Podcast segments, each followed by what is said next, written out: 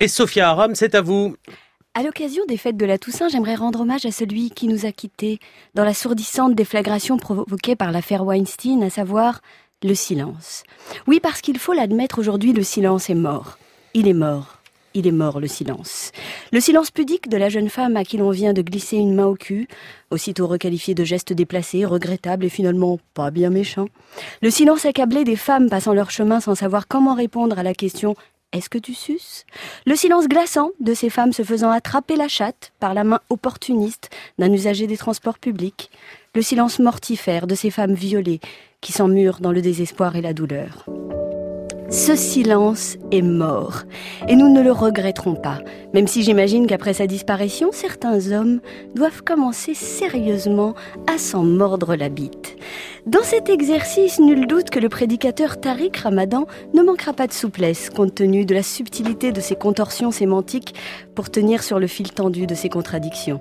Entre ses prédications obscurantistes qu'il réservait à ses fidèles, et la soupe d'eau tiède qu'il servait à la louche sur tous les plateaux télé, et la petite cuillère directement dans le gosier d'Edgar Morin.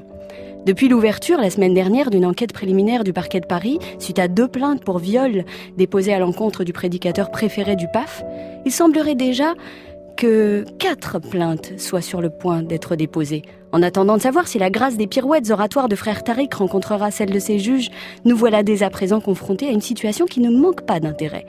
Si le prédicateur plaide l'hypothèse de relations, disons, musclées, mais néanmoins consenties, le voilà coupable aux yeux de ses fidèles, et ce, au nom même de ses principes obscurantistes, ces principes qu'il défendait.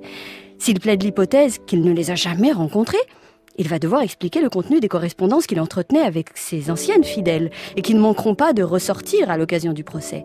Donc, en tout état de cause, soit il prouve des relations consenties mais hors mariage, et pour son public, Starfoula c'est haram, soit il s'agit de viol, et là, Re-Starfoula, c'est un crime. On pourrait dès lors conclure à la mort spirituelle de Tariq Ramadan, si la lecture des commentaires d'une partie de ses adeptes ne nous rappelait immédiatement à l'ordre. Celui d'un ordre religieux, toujours aussi prompt à présumer l'innocence d'un homme qu'à salir l'honneur de femmes présumées tentatrices, manipulatrices et menteuses.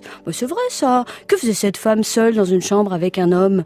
Et si c'est elle qui, si elle fait ça, mais c'est pour se faire de la pub, évidemment. Et je vous fais grâce de la litanie des traîtres à Taras, salopes, traînées, c'est un complot juif qui fleurisse dans la bouche de fidèles plus habitués à boire les paroles doucereuses de Tariq Ramadan qu'à réfléchir par eux-mêmes.